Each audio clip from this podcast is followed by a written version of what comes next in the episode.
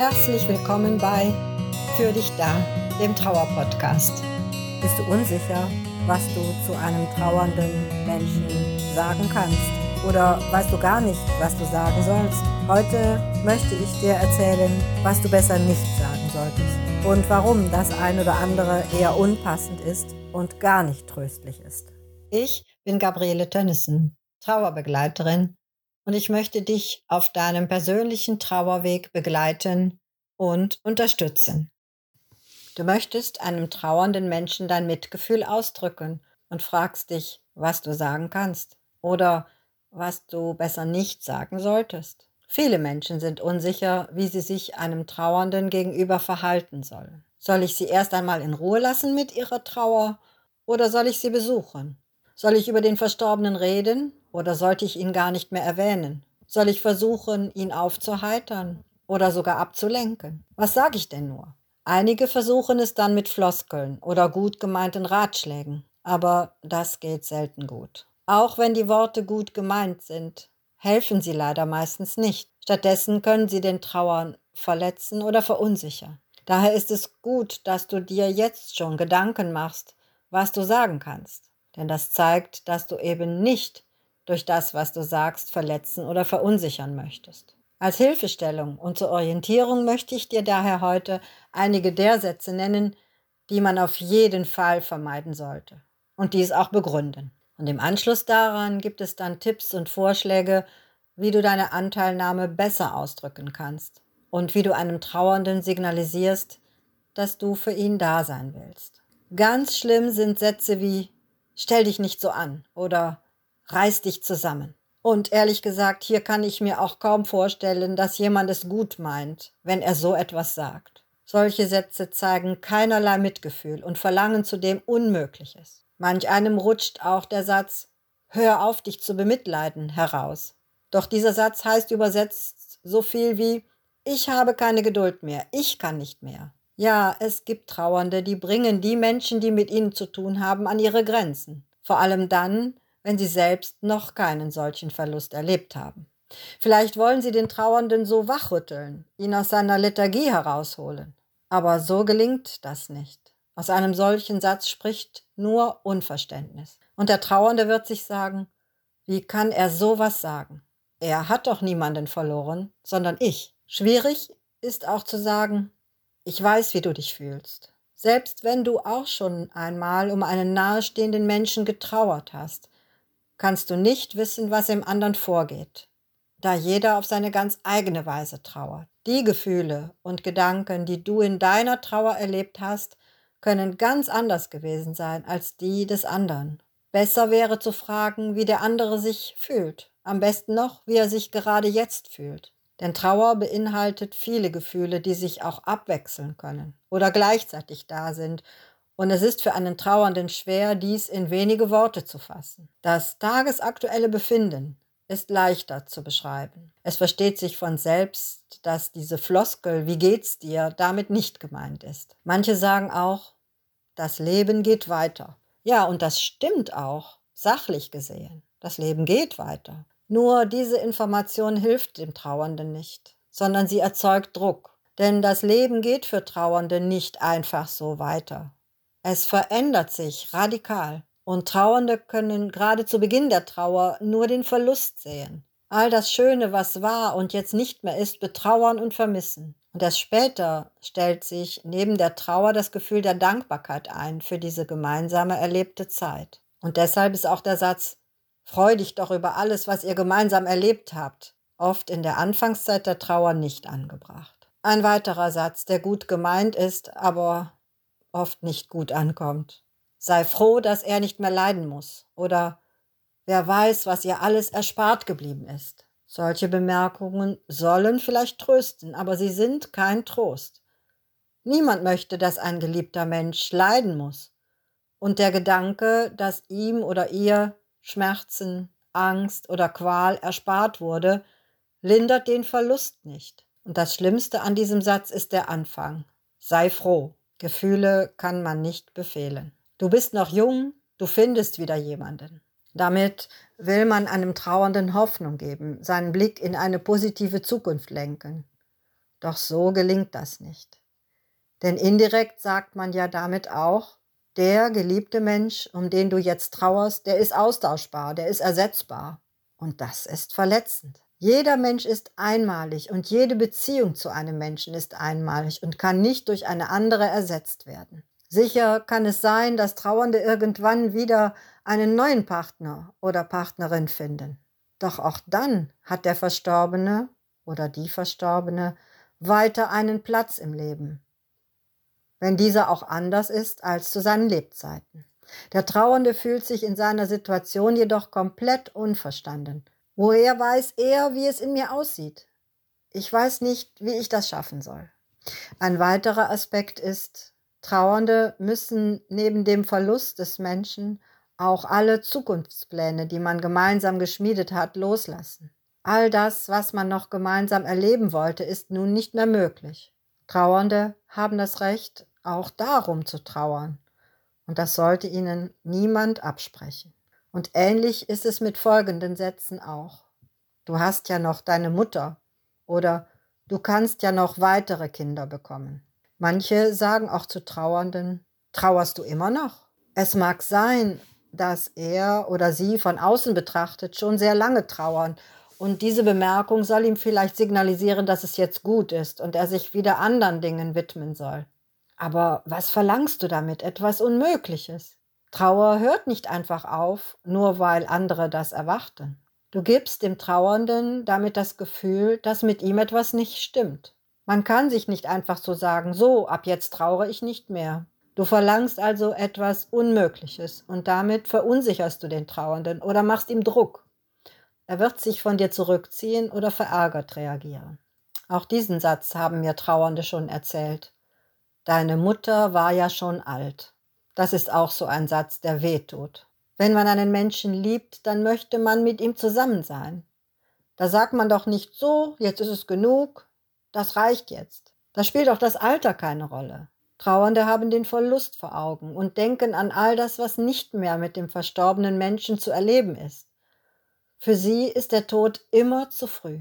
Du hast ja noch die Kinder. Wenn der Partner stirbt, dann können Kinder Halt geben und wieder in die Zukunft blicken lassen.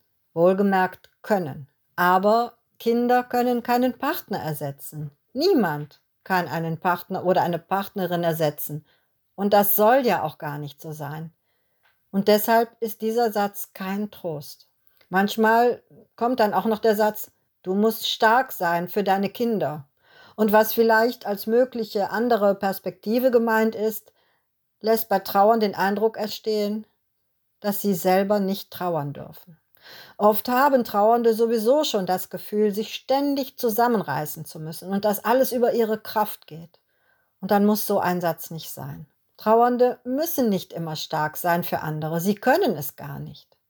Und jedes Du musst setzt Trauernde unter Druck und erschwert ihre Situation. Wichtig wäre dagegen, dass eine Mutter oder ein Vater gemeinsam mit den Kindern trauern kann und dass dazu jeder Einzelne Menschen findet, denen er sich ganz alleine anvertrauen kann. Ein weiterer Satz, der oft fällt, du musst jetzt loslassen. Wieder ein Du musst. Doch selbst wenn es anders formuliert würde. Trauer bedeutet eben nicht die Beziehung loslassen. Die Liebe und die Erinnerungen sind das, was weiter miteinander verbinden. Und das ist das, was bleibt. Verstorbene bleiben Teil der Lebensgeschichte. Und das ist gut so. Und deshalb verlangt Trauer nicht, den Verstorbenen zu vergessen. Das geht übrigens auch gar nicht. Doch genau das hört ein Trauernder vielleicht aus dem Satz Du musst loslassen heraus. Die Aufgabe in der Trauer heißt, eine neue Verbindung zum Verstorbenen zu finden. Eine andere Aussage klingt auf den ersten Blick sehr positiv. Du bist so stark oder du machst das so gut. Das klingt nach Lob, nach Bestätigung, nach Bestärkung. Aber leider schwingt darin auch mit, du kommst schon zurecht, also brauchst du mich nicht. Oder ich will gar nicht wissen, wie es dir geht. Denn kein Trauernder ist immer stark. Und wenn du ihm sagst, du bist ja so stark, zeigst du ihm, dass er vor dir nicht zeigen kann, wie es ihm wirklich geht. Dass er auch mal schwach ist und Hilfe braucht. Und damit formulierst du indirekt die Erwartung, dass der andere mit seiner Trauer alleine klarkommen soll. Oder dass du gerade nicht der richtige Ansprechpartner bist. Also würde ich diesen Satz sehr vorsichtig verwenden, wenn überhaupt. Ein weiterer Satz lautet, sie ist jetzt an einem besseren Ort. Ja, ich glaube auch, dass jeder Verstorbene an einem besseren Ort ist, dass er bei Gott ist, wo es keine Schmerzen, keine Angst und keine Sorgen mehr gibt. Und es kann für Trauernde ein wirklicher Trost sein, den Verstorbenen bei Gott zu wissen. Es kann sich aber auch wie eine ungute Vertröstung anhören. Denn gerade in der ersten Zeit der Trauer steht der Verlust des Menschen, das Getrenntsein im Vordergrund. Mit dem geliebten Menschen war die Welt ein guter Ort für beide. Und nun ist der Verstorbene nicht mehr da. Dieser Ort ist dem Trauernden genommen. Und das ist gerade in der ersten Zeit der Trauer sehr schwer zu akzeptieren, dass der Verstorbene eben nicht mehr da ist und dass es nicht mehr so weitergeht wie bisher. Und es kann dauern, bis ein Trauernder akzeptiert hat, dass der geliebte Mensch nicht mehr hier ist. Und erst dann kann dieser Satz wirklich ein Trost werden. Manchmal hören Trauernde auch die gut gemeinte Empfehlung, du musst mehr unter Menschen gehen. Über das du musst ist jetzt schon alles gesagt. Und ein du solltest ist auch nicht besser. Die Aufforderung, mehr unter Menschen zu gehen, ist vielleicht gut gemeint und entspringt der Sorge, dass sich die Trauernde oder der Trauernde zu sehr isoliert oder zu lange isoliert. Doch wenn ein Trauernder nicht unter Menschen geht, heißt das nicht, dass er das vielleicht nicht gerne tun würde. Vielleicht will er oder sie sich damit schützen vor bestimmten Reaktionen oder vielleicht fehlt einfach die Kraft. Aber dann hilft so ein Satz nicht. Besser wäre, eine konkrete gemeinsame Unternehmung anzubieten oder noch besser, zu fragen, ob man vielleicht mal etwas Gemeinsames unternehmen könnte. Dann könnte der Trauernde sagen, was ihm vielleicht in deiner Begleitung möglich wäre.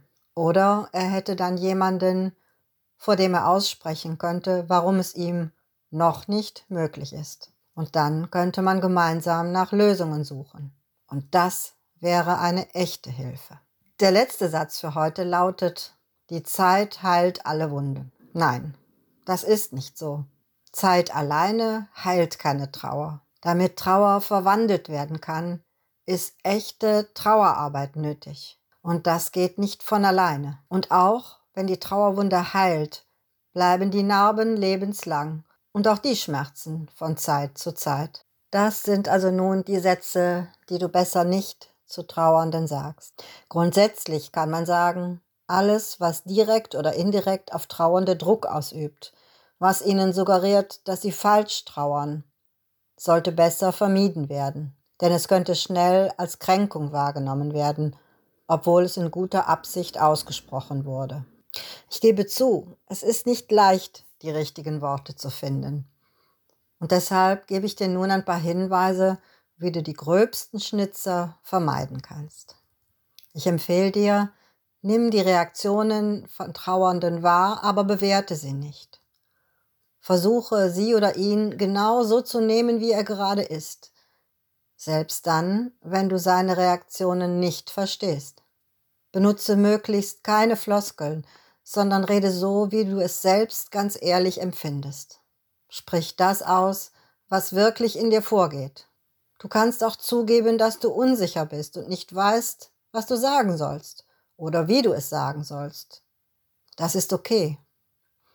Denn wahrscheinlich geht es dem Trauernden ähnlich.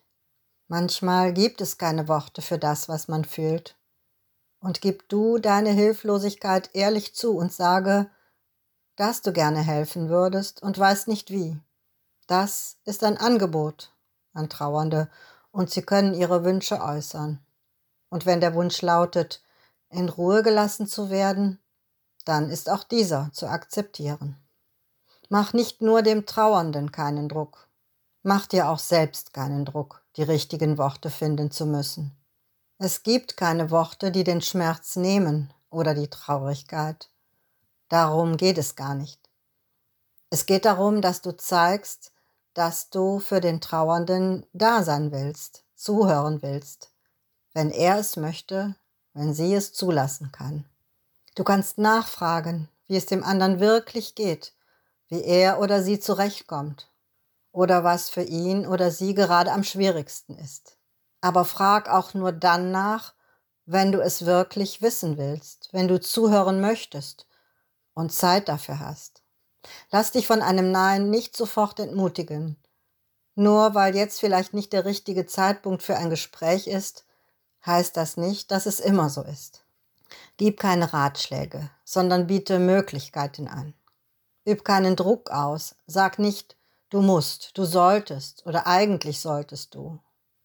Vergleiche seine Trauer nicht oder ihre Trauer nicht, denn jeder und jede trauert anders.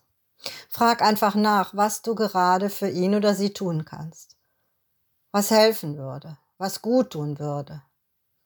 Und wenn eine Antwort schwer ist, dann mach Vorschläge. Ein Spaziergang, ein gemeinsames Frühstück. Und wenn der Trauernde zunächst zusagt und dann kurz vorher doch wieder absagt, dann hab Verständnis dafür. Die Gefühlslage kann sich bei Trauernden immer wieder ändern. Versuche, Schweigen auszuhalten, wenn das Gespräch mit einer Trauernden stockt. Dann kannst du so etwas sagen wie, ich höre dir gerne zu, aber wir können auch gemeinsam schweigen. Es hilft dem Trauernden, wenn du ihm deutlich machen kannst, dass er ehrlich mit dir sein kann, dass er dir sagen kann, wenn er alleine sein will, auch mitten im Gespräch. Zeig ihm oder ihr, dass du damit zurechtkommst und es nicht persönlich nimmst. Und melde dich wieder und biete dich nochmal an. Auch wenn dein Angebot nicht angenommen wird, weiß der Trauernde, dass du für ihn da sein willst. Es kann auch sein, dass du einfach nicht der richtige Ansprechpartner bist. Wenn er oder sie gar nicht mit dir reden will, dann musst du auch dies akzeptieren. Was du in diesem Fall noch tun kannst, ist das, was du eigentlich immer tun kannst. Du kannst für den oder die Trauernde beten und sie mit all dem, was in ihr vorgeht, Gott anvertrauen. Du kannst im Gebet Gott auch bitten, dir Wege und Möglichkeiten zu zeigen, ob und wie du helfen kannst. Manchmal gibt es einfach keine richtigen Worte und du kannst mit einer Umarmung besser zeigen, dass du mitfühlst. Wenn du dir nicht sicher bist, ob eine Umarmung zu viel ist, kannst du auch fragen, darf ich dich mal in den Arm nehmen? oder sagen, ich würde dich gern mal kurz drücken. Du kannst auch einfach seine oder ihre Hand nehmen und eine Weile lang halten oder deine Hand auf ihre oder seine Schulter legen. So kannst du auch ohne Worte ganz viel ausdrücken. Ich kann dir einfach nur Mut machen, dich zu trauen, einem Trauernden beizustehen und auf dein Bauchgefühl zu hoffen und zu horchen. Und wenn du dann noch die wichtigsten Schnitzer vermeidest, dann kann eigentlich nichts mehr schiefgehen.